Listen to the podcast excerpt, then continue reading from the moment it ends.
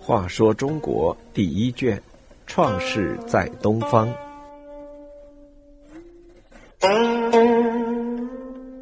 五十七，启夺帝位。禹死后的地位继承问题，经历了一场惊心动魄的残酷斗争。由于社会生产力的发展，剩余产品的增多，帝王手中权力的增大，过去人们互相谦让。大家推举贤人继承的地位，成了人们垂涎三尺、凭借实力争夺的对象。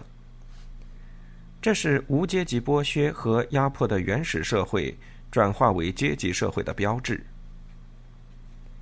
按照尧舜禅让帝位的惯例，禹早年曾选定接班人高陶，不幸高陶健康状况欠佳，先禹去世。之后，禹又选择羿为接班人，让他辅佐处理政务。禹巡守至会稽，猝然去世。三年丧期过后，照例羿该继承帝位，但羿按过去舜禹登帝位时的老传统，开始总要避让前帝之子一段时间，然后再登帝位，以表示自己的谦恭。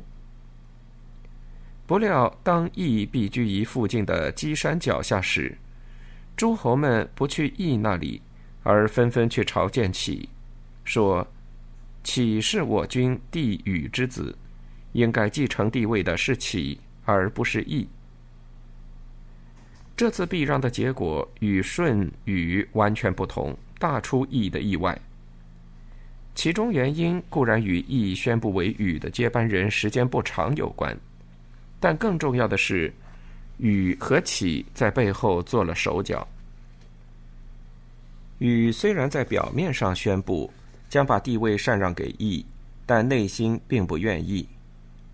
禹执政后，公主三苗制定禹刑，举行涂山、茅山两次诸侯大会，杀戮防风氏，权力越来越大，诸侯贡品越来越多。统治国家的王权和多年积累的财富，怎么能在自己死后让给其他家族的人呢？而让自己的儿子做平民百姓呢？按照尧和舜的惯例，以及迫于舆论的压力，禹便一面表示将禅位给羿，一面使儿子启与诸侯广泛接触，建立感情，又将国家的许多文武官员换上启的亲信和好友。经过这样一番布置和活动，于死之后，诸侯与官吏自然都拥护启，地位势必让启来继任。而羿在箕山脚下，眼看着本来应该属于自己的地位，在不明不白中丢失。但是义对这样的局面是不甘心的。他本来是东夷一个氏族部落的首领，在启宣布继承帝位后。羿带着他原来的私人卫队，还有从东夷部族中调来的一支精悍军队，采取先发制人的策略，突然在宫廷中把启监禁起来。此时，羿撕下谦让的面纱，竖起公开争夺的旗帜，向天下宣布：禹本来是把帝位禅让给我的，而启却无耻的抢夺了去，这是不道德的。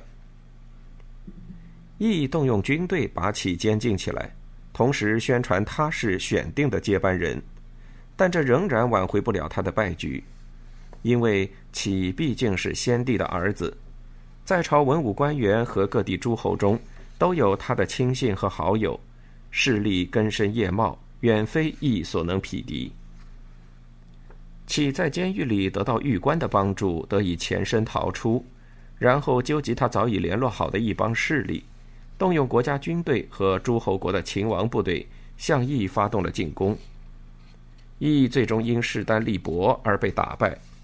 启在攻战中擒获了义，为消除后患，就把义杀掉了，同时还杀戮了不少支持过义的人。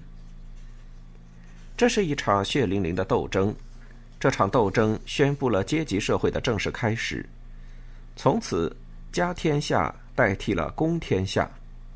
地位的家族世袭制代替了禅让制。到战国时期，燕国又演出了一场王位禅让制的闹剧。燕王快想把王位禅让给贤相子之，结果太子平与将军士备起兵反叛，与子之争夺王位，燕国因而大乱，差一点灭亡。可见，在私有制的阶级社会中，禅让制已经无法实行。